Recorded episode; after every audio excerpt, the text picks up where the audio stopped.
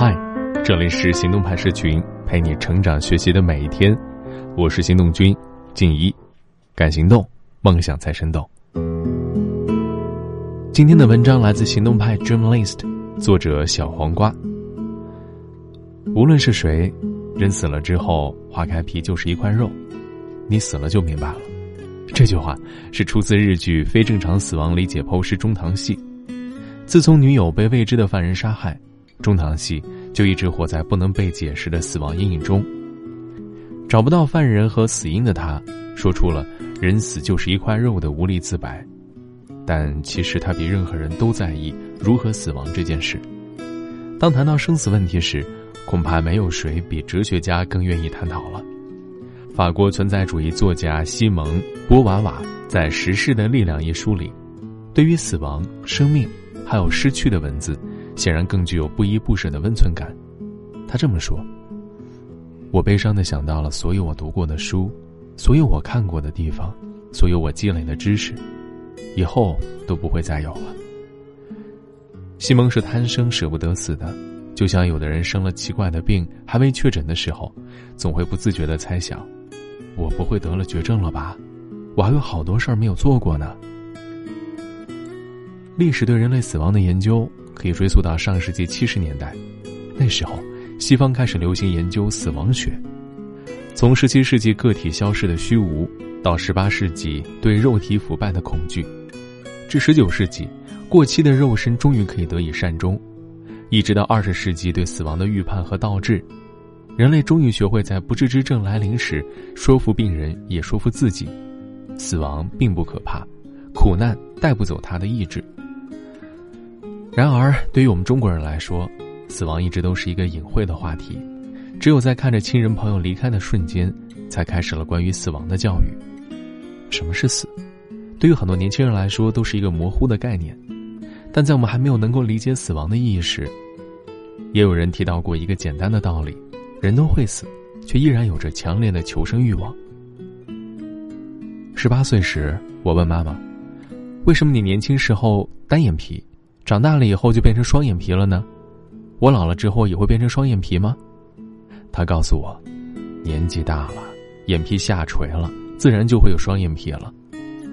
而如今我有双眼皮了，心情却很复杂，单眼皮已经成为我后半辈子必须怀念的事，而双眼皮更像是丈量我生命的进度条，而我只想对他说，撑住啊，我还年轻呢。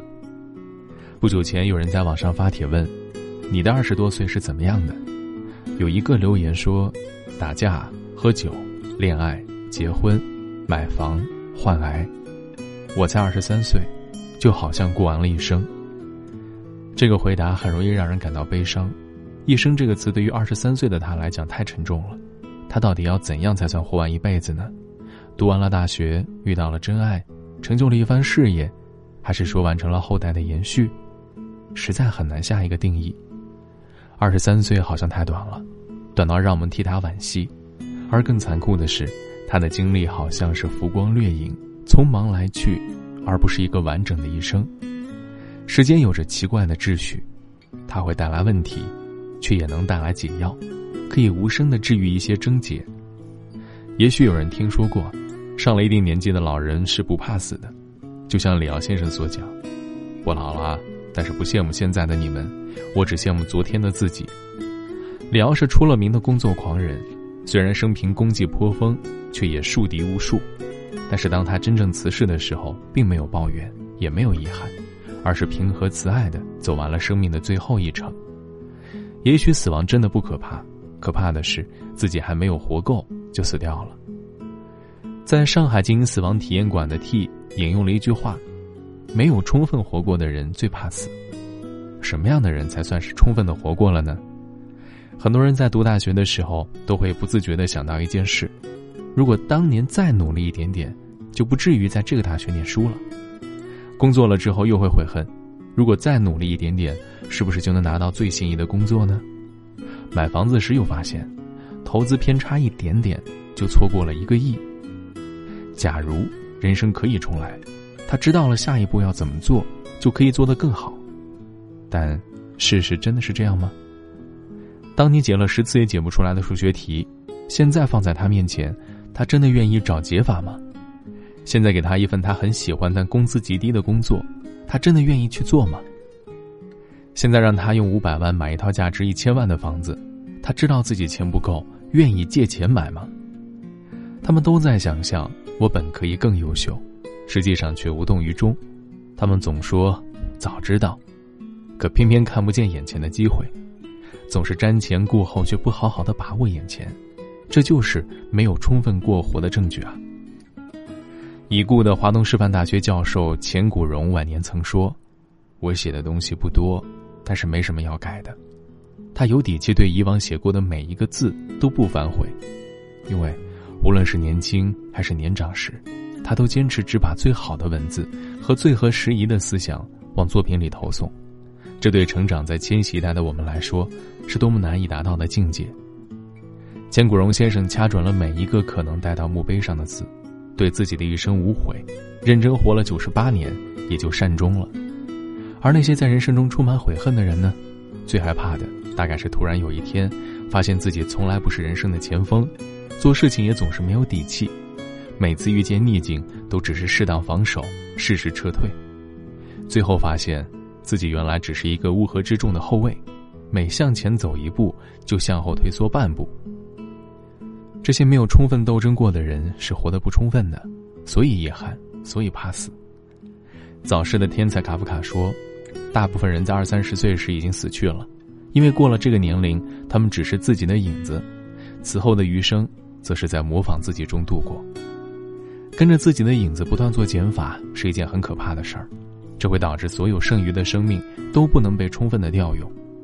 其实，就算是三十岁了，也应该勇敢努力，走好每一步，去体验那些未知的事物，并在未来的每一天发掘出全新的自己。更进一步的讲，即便到了八十岁，也请骄傲的说青春尚好，还不能死。李开复出了一本书，叫做《向死而生》。书里讲述了曾经就职于苹果、微软、谷歌等世界顶尖科技公司，并分别担任全球副总裁职务的他，在罹患癌症之后的斗争以及对整个人生的反思。他曾经以为自己过的每一天都具有极大的价值，三百六十五天不停歇、满负荷的加载，再骄傲一点，甚至可以为自己的工作生涯打满分，最终却抵不住命运无情的嘲弄。大难不死，才懂得珍惜健康活着的福气。当荣誉、功绩这类外在的焦虑消散之后，他终于学会了如何按照最适合自己的方式，活好生命里剩余的每个瞬间，更好的对待自己、家人、事业和世界。他也在提醒我们，不要以为自己还年轻，很多事情还来得及就不去做。如果生命只剩下一年，我们可能会有非常多的遗憾，因为想做的事情还很多，却没有时间去逐一完成。而有些事情现在不做，以后还真不一定有机会去做。电影纪录片《七十七天》讲的就是一位探险家趁着自己还有能力，走上死亡之路，用七十七天孤身穿越了世界第三极，也就是羌塘无人区的故事。他在途中不仅要面对低端恶劣的地形、变化无常的天气，还要经受狼、鹰、藏棕熊等野兽的威胁，加上内心的困惑迷茫，他差点就活成了大写的“亡”。好在，每遇一件凶事，就坚定一次活下去的信念，最终走出了无人区，成功而无憾。人嘛，天生就会迷茫，也是会遇到困境的，一辈子那么长，一定也会有疲惫不堪的时候，而活不活得好一生。关键就看你每一步怎么做出选择了，只有选择活好每一个当下，尽可能的不留遗憾，未来才有可能被打磨成你想要的样子吧。请把今天也当做你余生的第一天来活。今天的关键词是生死。如果一生只有三十岁，我会每天博命喝汽水。如果一生只有三十岁。话知你落雨行泪。如果一生只有三十岁，重点会读书读到二十几。如果一生只有三十岁，我爱你谁嫌说多一句？重点会挂住储钱，想去边就去边。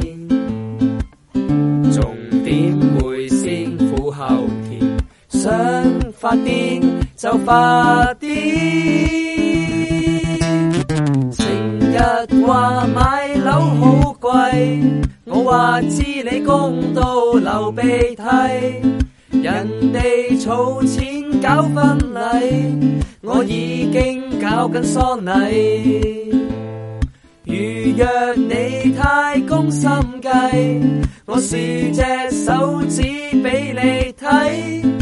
还掂我就快累低，有咩留返半生倾偈。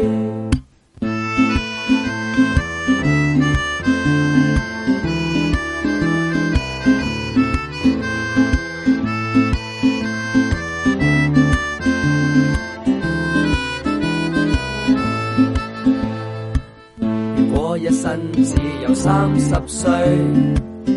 边有咁多废话任你吹？如果一生只有三十岁，怕咩个身上有浸除？如果一生只有三十岁，或者每天我会更进取？如果一生只有三十岁，讲真话仲使乜扮谦虚？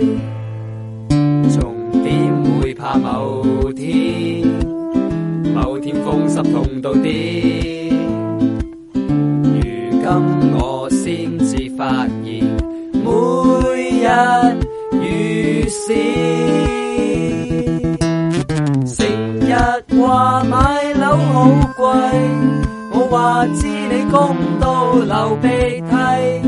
人哋储钱搞婚礼，我已经搞紧丧礼。